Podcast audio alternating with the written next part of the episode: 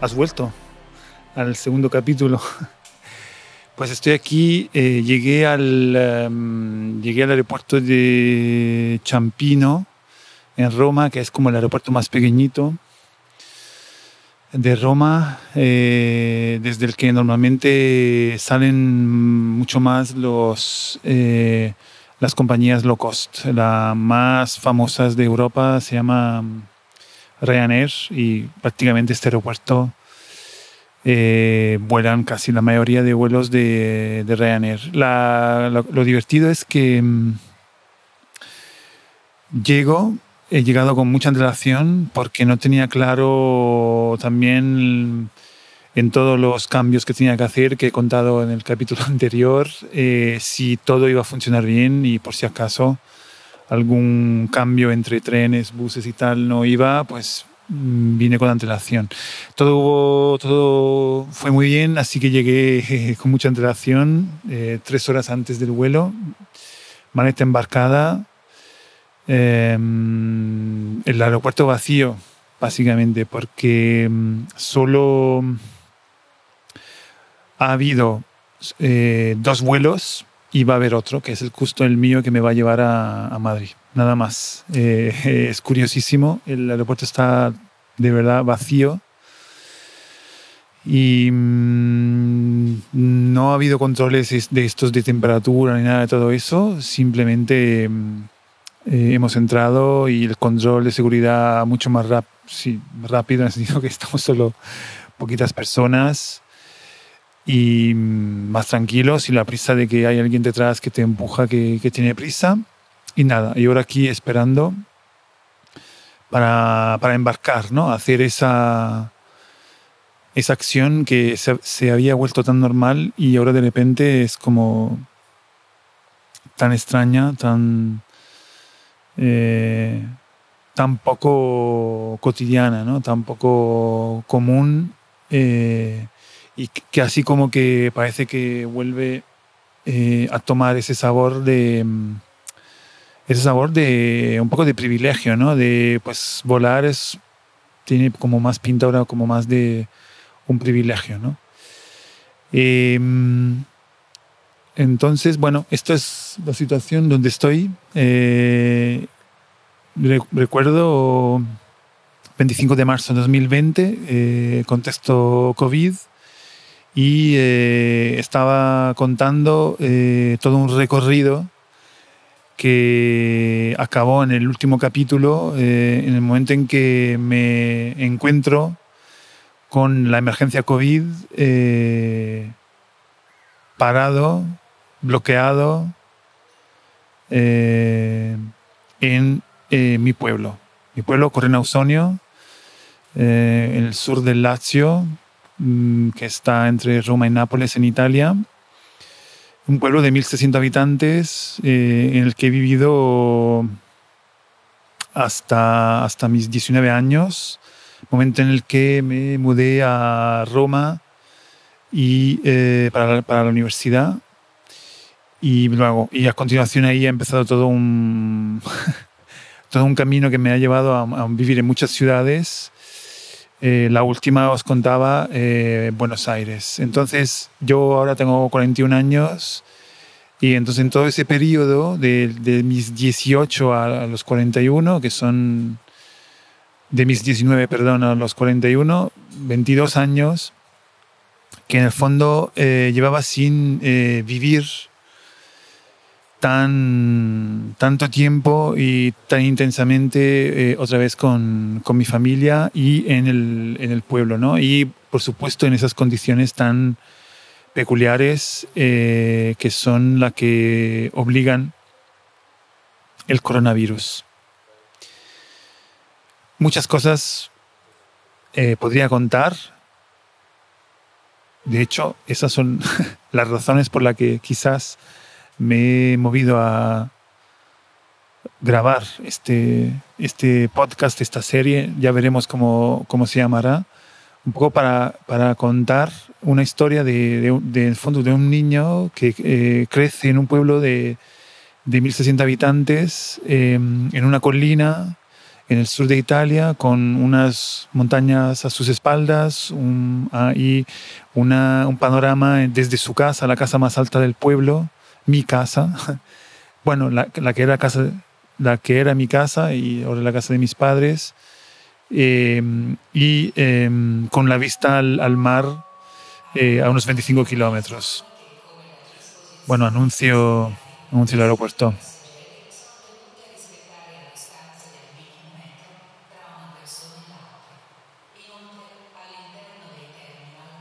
esta es la prueba de que lo estoy grabando de verdad en, en mi recorrido.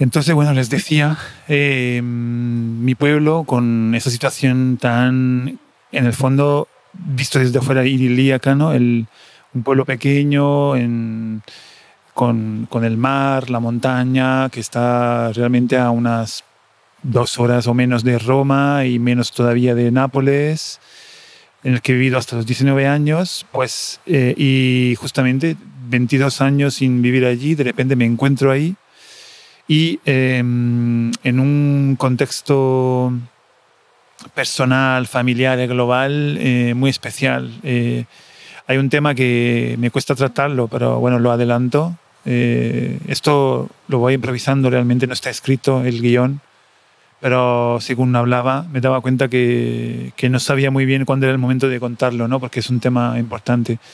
Claro, porque desde hace poco, eh, hace poco más de un año, perdí mi padre. Y, y, ese fue el momento en que ya viví una vuelta, un retorno al pueblo cuando mi padre se enfermó, que volví para, para estar con Él. Este tema es, es muy sensible para mí, muy emocionante y no creo que lo voy a tratar hoy.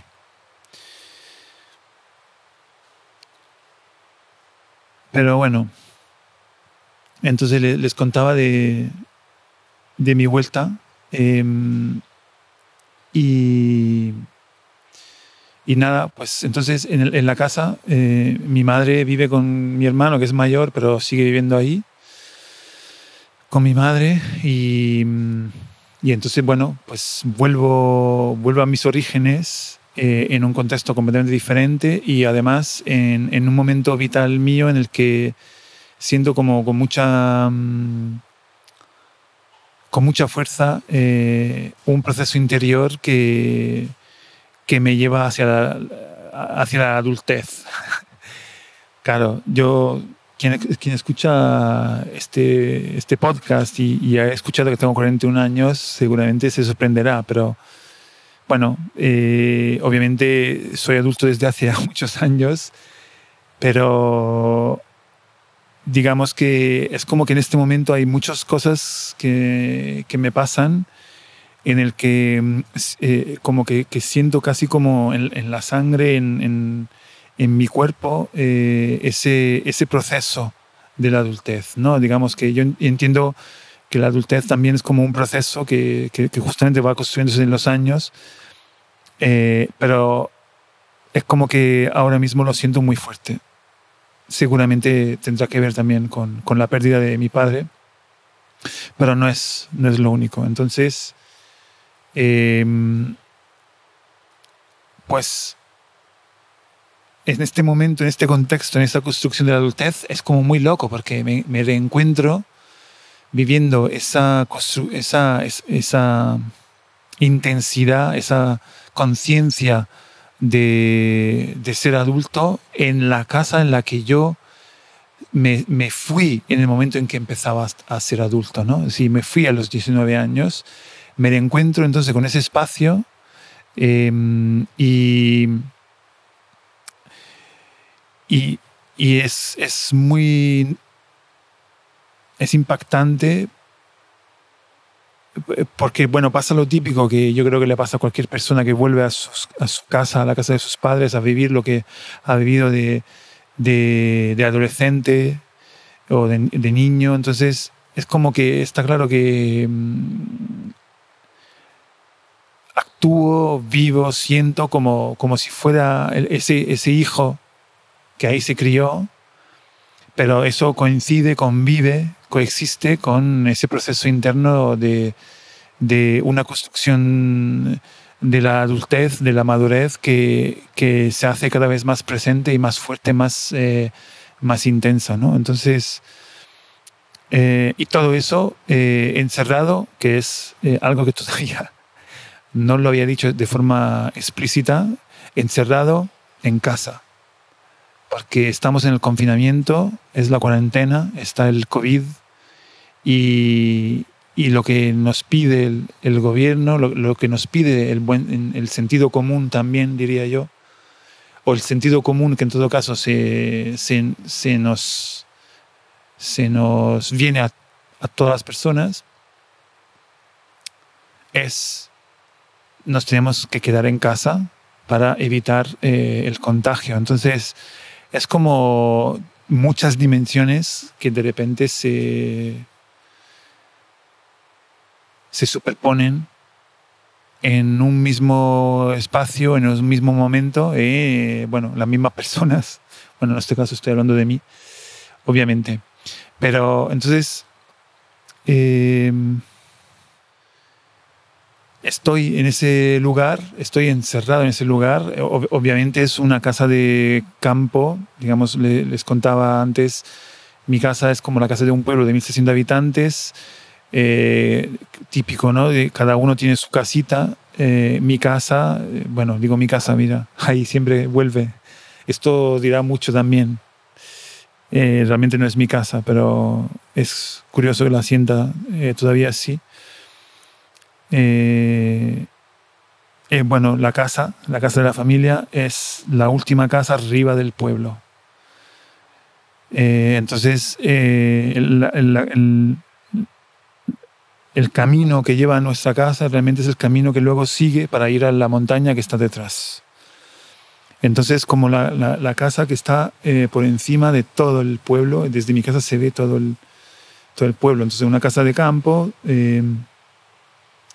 con bueno, sus huertos, su jardín, nuestro perro, eh, que, se llama Dico, que es bastante mayor, que tiene ya creo que así 12 años y que seguramente ya hablaremos de él más, eh, más adelante. Entonces, eh, en este contexto, entonces me encuentro a vivir con mi madre, con mi hermano, mi hermano mayor, es el mayor de todos, somos tres hermanos mi hermano Giuseppe, eh, que tiene cuatro años más que yo, y mi hermana menor, eh, que tiene un año menos, que pero está ella eh, confinada en una ciudad del norte, sola, donde vive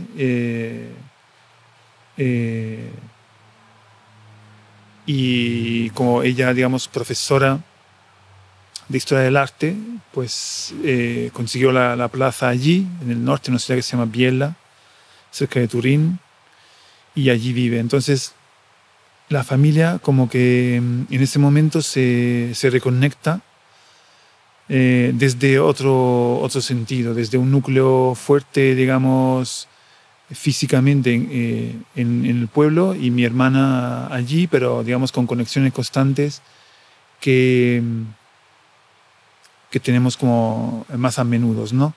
A través de aquello que les comentaba también eh, en, la primera, mm, en el primer capítulo, que es el gran eh, momento de las conexiones digitales, el gran momento de eh, cómo nos relacionamos con los demás, cómo descubrimos el potencial de lo digital para conectarnos con, con las personas queridas.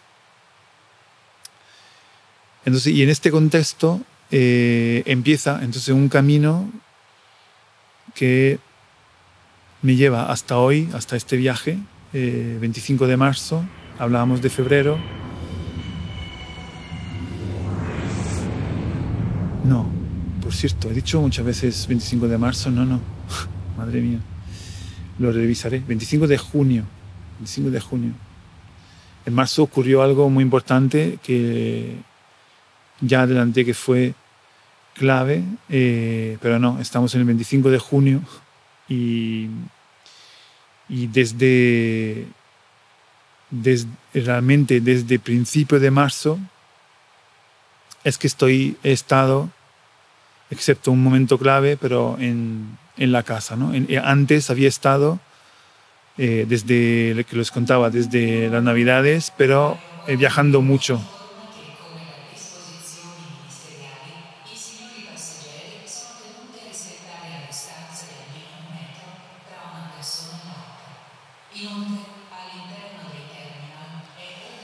el anuncio, por si no se escucha bien, nos recuerda constantemente de mantener la distancia, lo cual es bastante ridículo porque somos actualmente dos, tres, cuatro, cinco, seis, siete personas en un espacio enorme donde no sé cuándo cabría, no sé,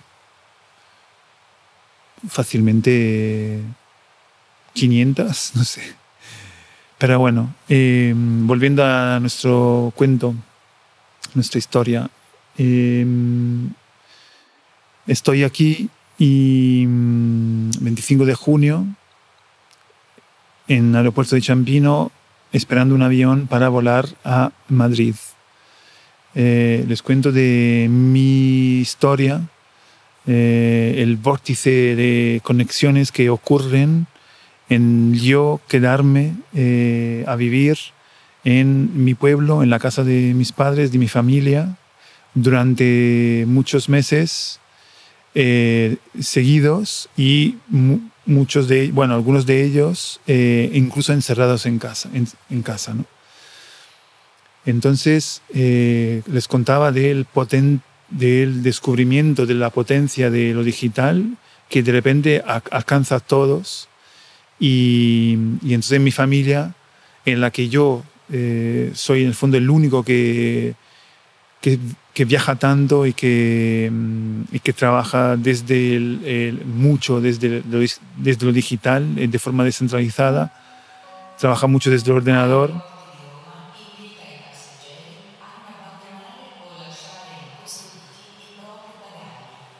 Bueno, nuevo mensaje típico mensaje sobre los bagajes no dejar olvidados.